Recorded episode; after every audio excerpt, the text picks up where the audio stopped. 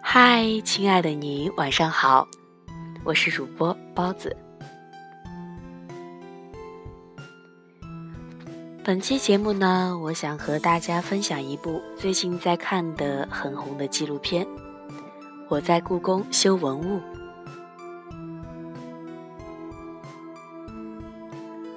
我在故宫修文物呢，是在一月七号的时候在央视的九套首播的。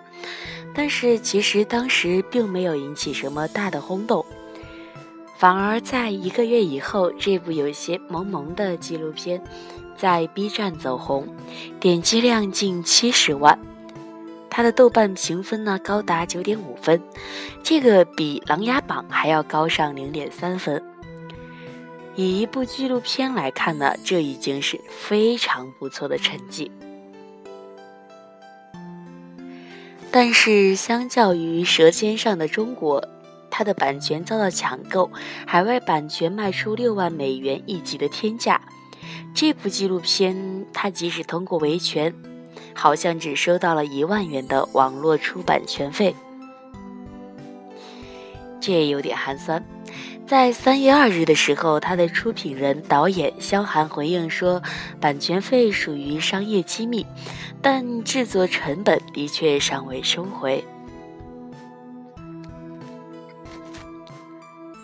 看完这部纪录片呢，我看到很多人在评价说，被师傅致命的气质所震慑，比如像去邻居家串门一样，随口说出“我去寿康宫一趟”。又比如坐在甄嬛娘娘的宫里，看着现存最大的黄花梨组合衣柜。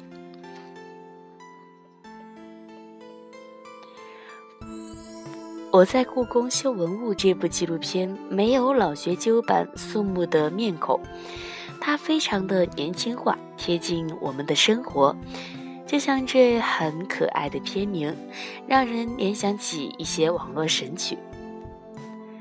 但是如果你要在 B 站看这部纪录片呢，那你就一定要做好准备跟着弹幕开脑洞的准备。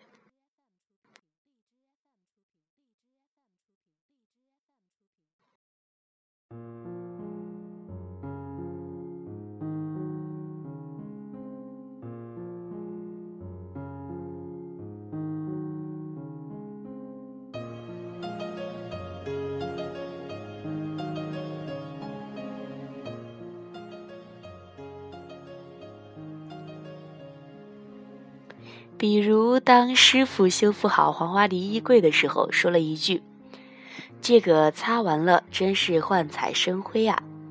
这时候，你就会看到一片片的弹幕飞过，新词 get，师傅气质一个个真不是盖的。我觉得他们开口都是文化，我只会说“我靠”。又比如，当解说词提到所谓早晨开门时大声的吆喝，其实呢，只是为了赶走夜里在故宫栖息的野猫、黄鼠狼等小动物。这个时候，就立刻被网友定性，说是官方吐槽故宫的闹鬼说。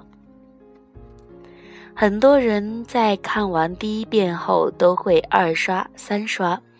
我自己呢是看了两遍，看完弹幕版以后呢，再关掉弹幕，静静的去体会片子本身的美好。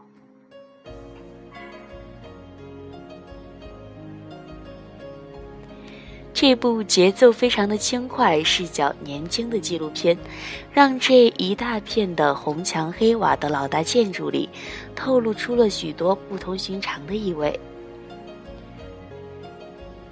在十三年前被大型的纪录片《故宫》所确立的解说模式，有了那么一些小改变。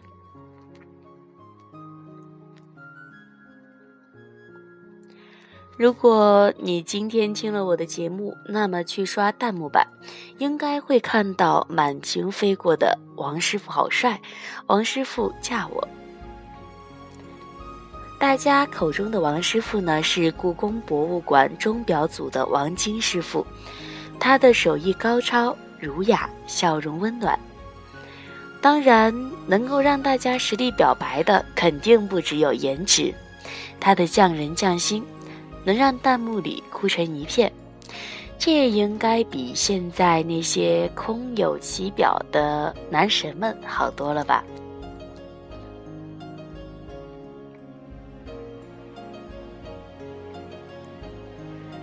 在纪录片里呢，让我印象深刻的有这么一个小片段：王师傅背着手站在慕名而来的人群中，望着橱窗里刚刚修复了几个月的钟表，对着镜头说了一句：“有点心疼。”这时候，其实我有点心疼王师傅。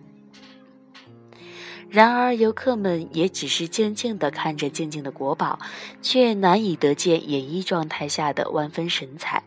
让树木掩映下的大门打开，让河水湍流，船只航行，让每只小鸡都挥动翅膀，让天鹅扭动身姿，犹如精灵附体在身，让人悸动。但是游人们却看不到这样的灵动。这个才是它本身应有的鲜活的生命，这才是王师傅修复它的精髓和意义。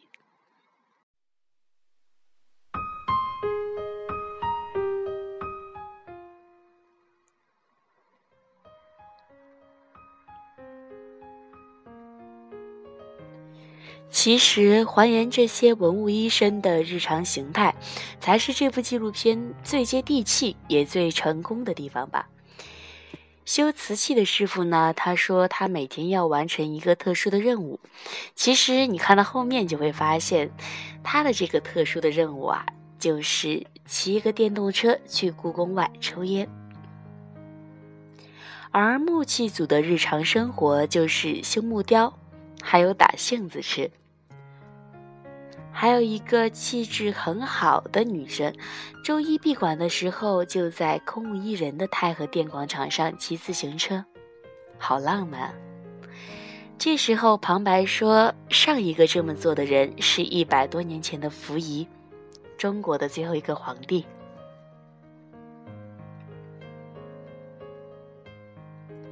修复师呢，是一件苦活、细活、安静的活。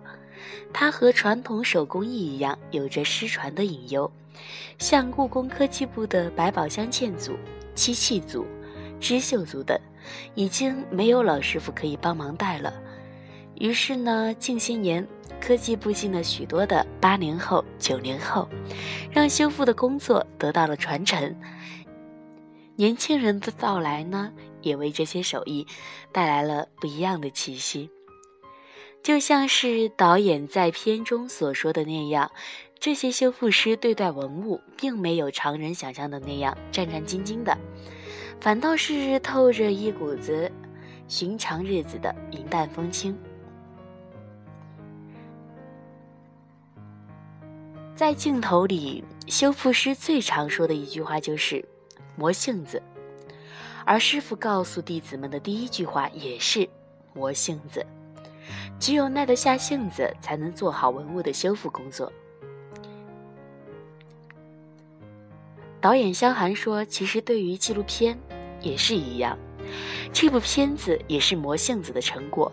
在二零一五年四月正式开拍前，他们用了五年的时间去做田野调查，一趟趟的去故宫看他们的工作。”熟悉人物，光是调查资料便写了十万字。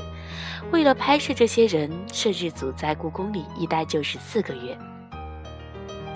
萧寒的助理说，他们去拍他们养兔子，拍他们喂故宫里的猫，拍他们聊天和娱乐，甚至跟着他们一起吃饭、回家，还原师傅们的日常，从工作到生活。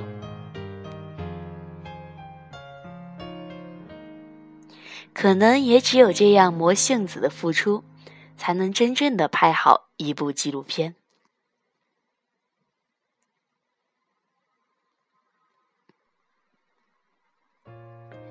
刷完这部纪录片，我看到过这样一个评论：我不知道这些师傅能赚多少钱，但是我希望他们能赚很多很多钱。我也希望他们能赚很多很多钱。